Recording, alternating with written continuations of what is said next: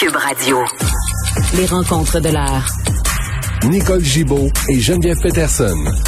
La rencontre Gibaud-Peterson. Salut Nicole.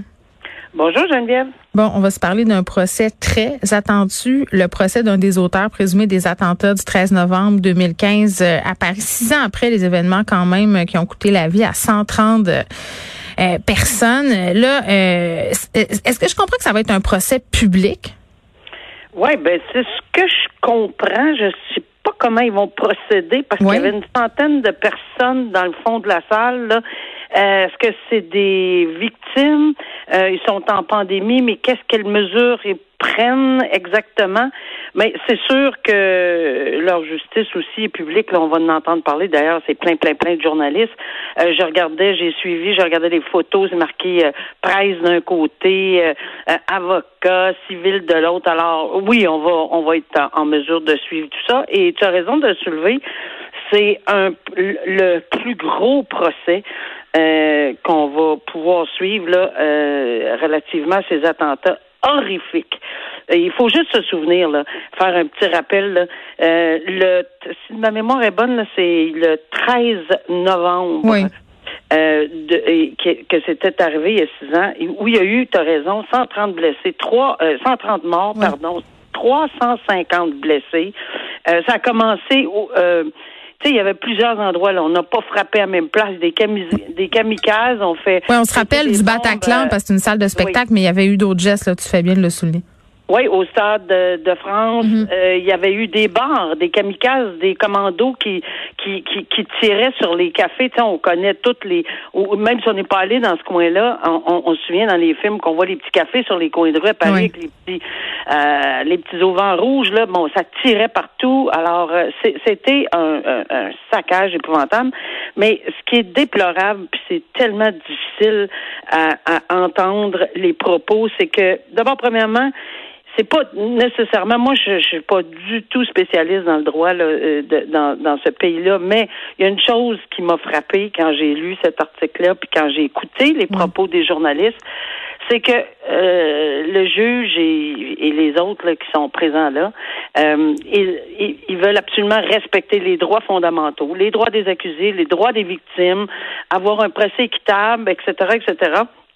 Euh, et, et naturellement, après avoir dit tout ça, euh, le juge euh, demande euh, au, à, l'accusé, celui, le principal, Monsieur Abdeslam, qui est très vindicatif de des questions de base, là, votre nom, votre ci, votre ça, votre profession, etc. Puis il veut pas s'identifier.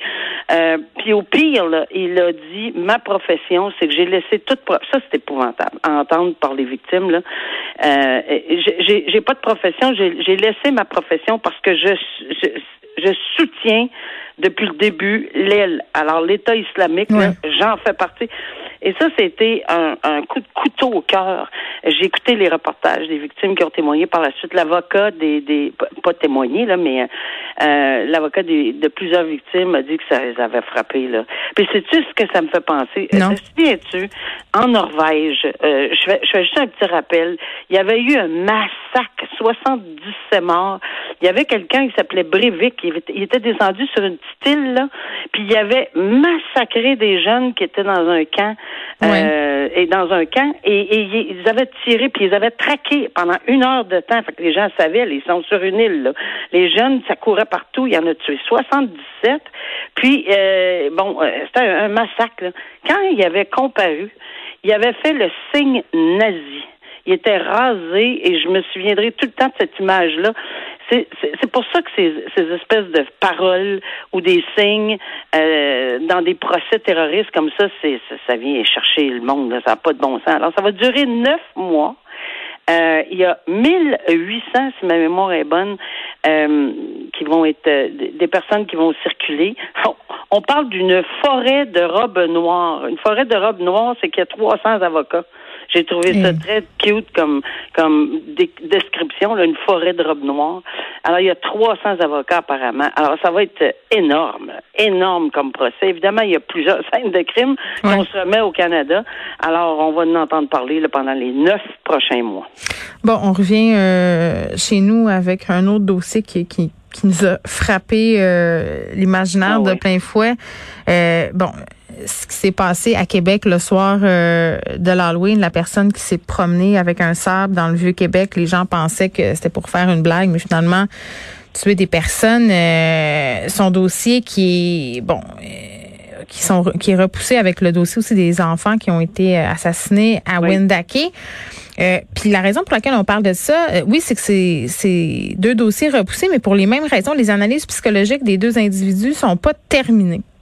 Oui, puis c'est sûr que ça peut laisser euh, un peu les gens perplexes en disant bon euh, ou, ou sceptiques en disant bon encore des affaires de de de, de défense de de, de non-responsabilité. Mais oui, il faut, faut, se, faut, faut comprendre que c'est bien, bien, bien possible là, que ça soit autour de ceci et que c'est sûr que dans notre système canadien, il faut s'assurer que, évidemment, les enquêtes, pas les enquêtes, mais les euh, euh, que les médecins, les psychiatres, ben, en fait, psychologiques, c'est beaucoup plus psychiatres, là, qui vont s'assurer qu'ils ont tout pour. Euh, je pense pas qu'ici qu'on magasine. Je pense qu'on fait plutôt euh, s'assurer d'avoir, parce qu'ils doivent être euh, euh, confrontés. On est en pandémie, hein. Pinel, là, il y a plusieurs, plusieurs autres crimes, parce que c'est pas juste les meurtres où, où- où les, on envoie des gens à Pinel pour son- pour l'aptitude ou pour savoir s'ils sont responsables criminellement. Ça s'applique à toutes les infractions du code criminel. Fait que ils sont très, très, très surchargés. Alors, je suis pas du tout surprise, là, euh, sans vouloir retarder le dossier. Mais je pense que il n'y a pas personne qui va se leurrer là, de penser que la non-responsabilité criminelle va certainement être au cœur, en tout cas de ce dossier-là, euh, de l'attaque au là. Je pense qu'on on en a une très, Mais tu sais, je pense bonne aux idée. familles là-dedans qui attendent, qui attendent l'issue, euh, qui veulent, tu sais, bon, pas tourner la page pour oublier ce qui s'est passé, mais pouvoir faire leur, tu sais, passer à autre chose, avoir un en, en anglais un closure là, là ils sont encore obligés d'attendre. Fait que c'est c'est voilà, c'est un peu euh, c'est un peu dommage mais c'est vrai qu'il faut avoir les expertises euh, psychologiques pour pouvoir procéder que la Covid ralentit un peu euh, tous les systèmes, le système de justice y compris. Merci Nicole, on se reparle demain. À demain. Au revoir, Geneviève. Bye bye.